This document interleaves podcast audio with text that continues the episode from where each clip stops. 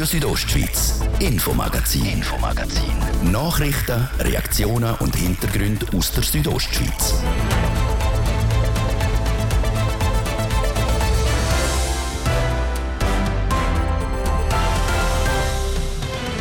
In unserem heutigen Infomagazin haben wir unter anderem das Thema. Swiss Sport Integrity ist eine unabhängige Stelle, wo sich Athletinnen und Athleten melden können, wenn sie seelischem oder körperlichem Missbrauch ausgesetzt sind. Um darauf noch mehr sensibilisieren, hat das Glarner Sportforum letzte Woche bis in der sechsten Ausgabe das zum Hauptthema gemacht. Mit dabei war unter anderem auch die ehemalige Weltklasse-Athletin Dariella Käslin. Ich finde das Thema Ethik im Spitzensport oder allgemein im Sport ein mega wichtiges Thema wo noch ganz viel Aufklärungsarbeit muss geleistet werden, wo wir noch ganz fest müssen, äh, sensibilisieren. Darüber reden ist meiner Meinung nach der erste und wichtigste Schritt und darum bin ich da. Das und noch mehr Themen jetzt im Infomagazin auf RSO vom Montag, 20.11.2023. Mein Name ist Livio Biondini. Guten Abend miteinander. Die drei Sitze im Churer Stadtrat sind begehrt. Neben der Mitte, der SP, der SVP und der FDP haben heute auch die Grünen ihre Ambitionen angemeldet. Der Grossrat Simon Gredig steigt auch ins Rennen. Der Markus Seifert hat ihn nach seinen Beweggründen gefragt. Ich habe jetzt drei Jahre lang, seit ich wieder zu Kur bin, gesehen, wie die Churer Politik funktioniert. Ich habe mich selber auch sehr stark engagiert auf kantonaler Ebene, hier mit Pro Velo Graubünden in der Stadt. Und ich bin überzeugt, dass wir in der Stadt ein paar Sachen könnten besser machen könnten. Und genau für das möchte ich mich im Stadtrat einsetzen. Konkret für was würde Simon Gredig als Stadtrat stehen? Der Simon Gredig steht dafür, um die Stadt Chur wieder attraktiver zu machen. Wir müssen an unserer Standortattraktivität arbeiten. Wir haben mit einem Fachkräftemangel zu kämpfen. Und die schönen Berge, die wir rund um unsere Stadt haben, langen leider je länger, desto weniger als alleinige Standortfaktor. Das heißt, wir müssen die Stadt auch innerhalb attraktiver machen. Wir müssen lebendige Quartiere gestalten. Wir müssen unsere Verkehrsprobleme lösen. Wir müssen attraktive Aufenthaltsräume auch für junge Menschen, für Familien mit Kind, für ältere Menschen schaffen. Und genau das sind meine Anliegen. Mit Ihrer Kandidatur sind jetzt fünf Kandidierende für drei Sitze. Äh, was können Sie besser als die anderen Kandidierenden? Einerseits bin ich im ganzen Kanton sehr gut vernetzt. Ich bin seit meiner Arbeit im Grossen Rat habe ich bewiesen, dass ich über Parteigrenzen hinweg mit allen gut zusammenarbeiten kann. Ich bin auch in der Stadt Chur sehr breit abgestützt, habe ein grosses Netz, das mich unterstützt. Und mit meiner Ausbildung als Umwelt- und Naturwissenschaftler habe ich ein breites Fachwissen, das ich hier in den Stadtrat könnte einbringen könnte. Aber jetzt bezüglich äh, Wahlchancen, also aktuell hat Ihre Partei nur zwei Sitze im 21-köpfigen Gemeinderat. Die Grünen sind national eher im Sinkflug. Äh, rechnen Sie sich Chancen aus für einen Posten im Stadtrat? Ja, ich rechne mir grosse Chancen aus. Erstens haben wir Grünen gerade bei den nationalen Wahlen bewiesen, dass wir in der Stadt Chur grossen Rückhalt haben. Wir haben unseren Wähleranteil innerhalb der Stadt Chur um 30 Prozent ausbauen Wir haben bis vor vier Jahren einen Sitz im Stadtrat gehabt. Wir haben auch schon drei Vertreterinnen im Gemeinderat gehabt. Und ich bin sehr zuversichtlich, dass wir mit unserer guten Themen, mit einer starken Kampagne wieder dorthin zurück können. Und darum rechnen wir auch grosse Chancen für die Wahl in der Stadtrat aus. Als Geschäftsführer von ProVelo Graubünden haben Sie erfahren, dass das grüne Anliegen in Chur nicht immer einfach haben. Äh, wie wollen Sie zum Beispiel die nötigen Mehrheiten schaffen, um Chur velofreundlicher zu gestalten? Chur velofreundlicher gestalten ist sicher wichtig, aber als Stadtrat werde ich mich für alle Churerinnen und alle Churer einsetzen und mich natürlich nicht nur dem Thema verschreiben. Die Mehrheiten schaffen, bin ich überzeugt, wird uns gelingen. Wir haben offensichtliche Probleme. Es wird wärmer in der Stadt Chur. Wir haben einen zunehmenden Verkehr und langsam merkt man auch im Alltag, dass wir mit einer fortschrittlicheren Verkehrs- und Planungspolitik die Lebensqualität für alle könnten verbessern. Ich bin regelmäßig auch in Austausch mit Vertreterinnen und Vertretern der Quartier und höre dort immer wieder, dass das, was im Moment vom Stadtrat vorantrieben wird, im Punkto Gestaltung vom Strassenraum nicht im Sinn der Leute ist. Und ich bin überzeugt, dass wir das besser machen könnten. Was sind das für konkrete Punkte, wo Sie sagen, wo der äh, aktuelle Stadtrat äh, nicht äh, den Bedürfnissen der Bevölkerung wirtschaftet? Das Erste ist ganz explizit das, die Bedürfnisse der Bevölkerung überhaupt erst abholen. Partizipation, Mitwirkung, das sind ganz, ganz wichtige Themen. In den letzten Jahren hat man es leider zu oft verschlafen, um die Anwohnerinnen und Anwohner rechtzeitig ins Boot zu holen, befragen und in ihrem Sinn dann auch zu planen. Das andere ist, wir müssen mehr attraktive Aufenthaltsräume schaffen in unserer Stadt. Und zwar nicht nur für die berufstätigen Leute, die die Stadt vor allem durchqueren auf dem Arbeitsweg, sondern für die Leute, die wirklich ihre Zeit in der Stadt verbringen. Das sind Seniorinnen und Senioren, das sind Jugendliche, das sind Familien mit Kind und genau für die brauchen wir bessere Aufenthaltsorte. Die weiteren Kandidierenden sind die amtierenden Mitglieder Sandra Meissen vor Mitte, der Patrick De Giacomi vor SP, der Hans-Martin Meuli vor FDP und der Hans-Peter Hunger von der SVP. Gewählt wird im Juni 2024. Letzte Woche ist das sechste Glarner Sportforum über die Bühne gegangen. Im Zentrum ist vor allem körperliche und seelische Gewalt gestanden. Verschiedene Gäste haben über ihre Erfahrungen mit diesen Themen geredet. Mit dabei war auch die Swiss Sport Integrity. Das ist eine unabhängige Stelle, wo sich Athletinnen und Athleten melden können, wenn etwas vorgefallen ist, wie der Ernst König sagt. Er ist der Direktor von Swiss Sport Integrity. Ich glaube, das ist ganz wichtig zu sagen. Oder? Also man muss schon sehen, dass äh, das Ethikstatut das ist anwendbar auf rund 2 Millionen Leute, die, die im Schweizer Sport sich engagieren, in verschiedensten Funktionen, als Athletin, Athlet, als, als Trainer, Funktionär äh, etc. Und von dort her äh, muss man das immer ein bisschen ins Verhältnis stellen, die Meldung, die wir hier bekommen. Aber ich glaube, es ist ganz, ganz wichtig, dass es eine unabhängige Stelle gibt, dass sich die Leute können, können melden können. Auch wenn sie auch nur Fragen haben oder Unsicherheiten haben, können sie sich bei uns melden.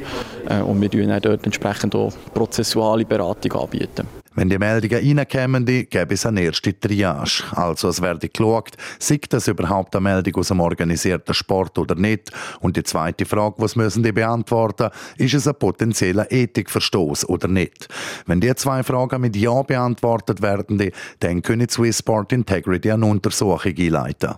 Also wenn sich in unseren äh, Untersuchungen nachher der Verdacht erhärtet, dass es sich um einen Ethikverstoß äh, handelt, dann tun wir natürlich die beschuldigten Personen durchaus ähm, entsprechend denen auch die Möglichkeit geben, ihre Sicht ähm, zu äußern. Das ist ganz, ganz wichtig, also dass die auch ihr äh, rechtliches Gehör bekommen. Und wenn wir dann am Schluss dort zur Überzeugung kommen, dass es ein Ethikverstoß ist, dann tun wir das entsprechend in einem Bericht festhalten und dann auch an die Disziplinarkammer überweisen. Die Disziplinarkammer ist das Verbandsgericht und die tut nachher dann allenfalls über eine Sanktion äh, entscheiden. Es gibt halt auch viel Graubereich bei diesen Themen.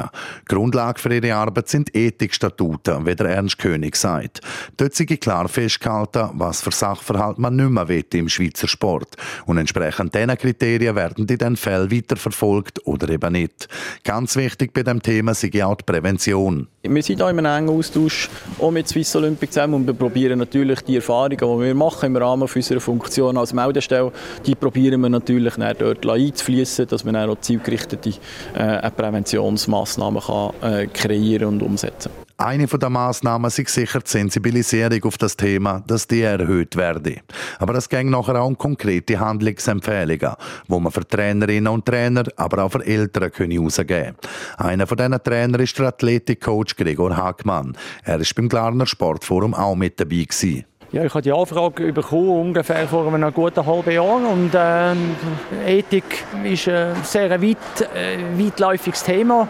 Wenn man es dann aber irgendwo abbricht äh, für sich selber als Definitionsbereich, dann äh, ist für mich eigentlich dann wieder eine ganz einfache Geschichte. Das ist die Art von Behandlung vom Mitmensch und wie soll die erfolgen, oder? Und äh, für mich ist es eigentlich ganz einfach gesagt, ich behandle, versuche, die Athletinnen und Athleten so zu behandeln, wie ich will behandelt werden. Das Wichtigste ist für ihn der ehrliche Umgang mit den Athletinnen und Athleten. Dass sich niemand verstecken oder eine Rolle spielen sondern können sich selber sein und dass auch ich, auch ich bin und dass sie mich durch das auch kennen und sie lernen mich einschätzen und lernen auch bewerten mein Verhalten.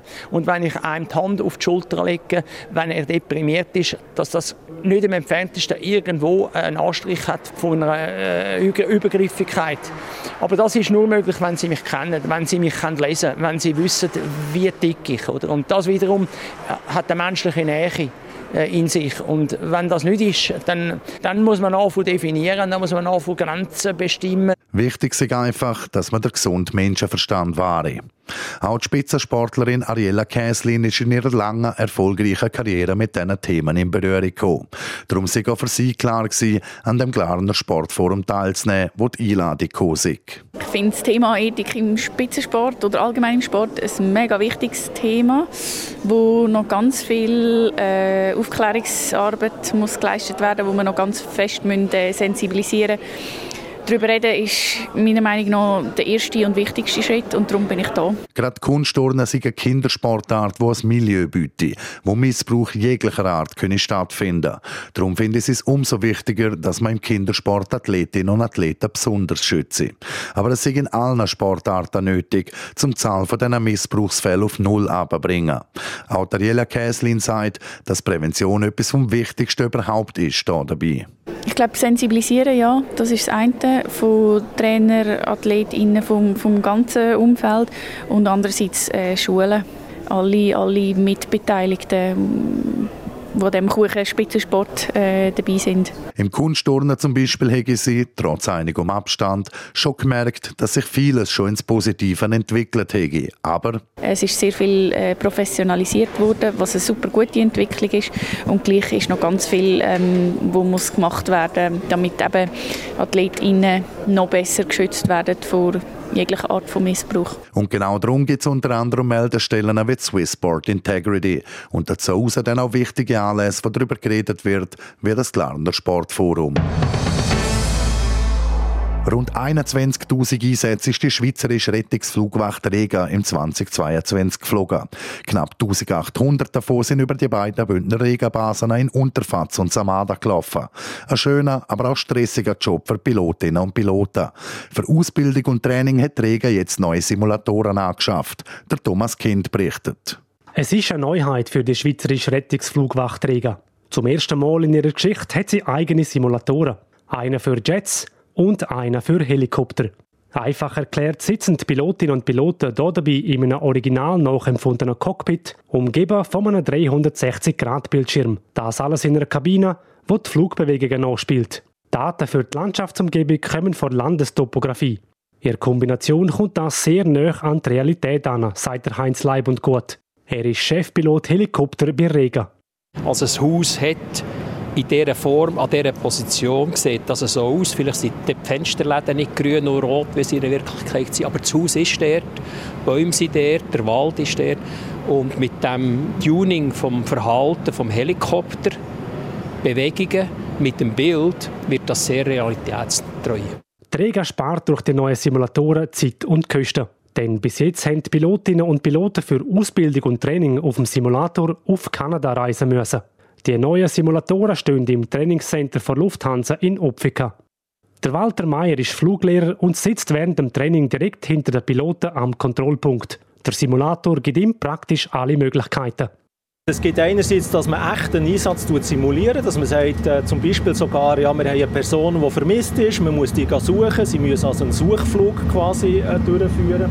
Es kann aber auch sein, dass man sagt, wir machen, äh, gerade wenn es Instrumentenflug ist, wo man äh, in den Wolken fliegt, also ohne Sicht fliegt, dass man ganz klar einen definierten Flug hat, zum Beispiel von einer Basis zu einem Spital und von dort zu einem anderen Spital und wieder zurück auf Basis.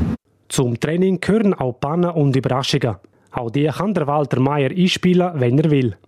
Das ist ähm, eigentlich immer eine Überraschung für einen Pilot. Natürlich weiß der Pilot bei so Trainings, dass diverse Pannen kommen und es sind vor allem die Pannen, die wir im echten Helikopter gar nicht trainieren können, weil das gar nicht möglich ist, die im echten Helikopter zu trainieren. Das Risiko, dass man einen Schaden macht, wäre viel zu hoch oder es ist technisch gar nicht vorgesehen, dass man das im echten Heli trainiert.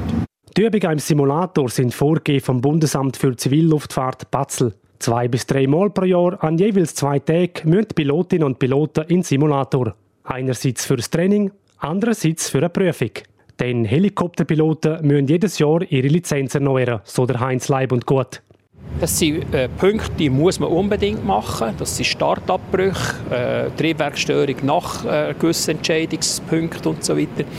Äh, die müssen wir machen und dann gibt es Punkte, die freiwillig sind. Und wir schauen, dass wir in drei Jahren alle Punkte mal durchgeprüft haben. Trotz allen technischen Finessen bleibt es doch eine Simulation.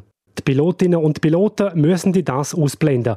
Eine Einstellungssache, sagt der Heinz Leib und gut. Ihr könnt in, in diesen Simulator also immer sagen, es ist ein Simulator, ist mir alles gleich. Oder?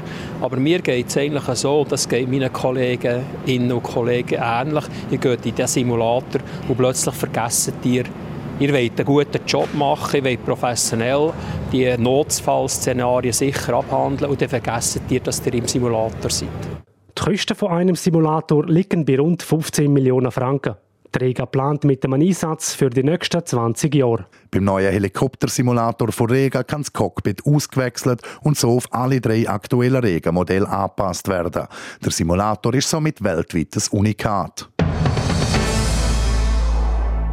Das wär's für heute mit dem Infomagazin auf Radio Südostschweiz. Das nächste gibt's dem Morgen Dienstag, wie gewohnt, ab um Viertel ab fünf. Ich gebe zu Jessica Müller für die Werbung, das Wetter und den Verkehr. Danke fürs Zuhören und einen schönen Abend miteinander.